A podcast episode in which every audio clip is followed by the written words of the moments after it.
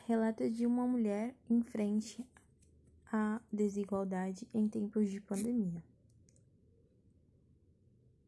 Quem pode nos contar um pouco sobre o impacto da pandemia mais o isolamento social é Cristina. Ela tem 36 anos e veio de uma família humilde de oito irmãos, três homens e cinco mulheres. Sua mãe religiosa sempre frequentou a igreja.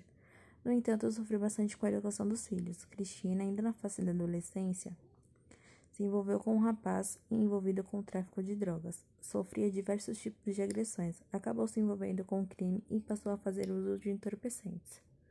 Após o término desse relacionamento conturbado, se envolveu com outro rapaz, na qual é casada atualmente e tem cinco filhos. Porém, a vida dela não mudou tanto com esse novo relacionamento, pois juntos também faziam uso de drogas e praticavam furtos em comércios da região. Aos 18 anos, teve sua primeira filha e, após seis anos, teve os outros quatro filhos, seguidos um do outro.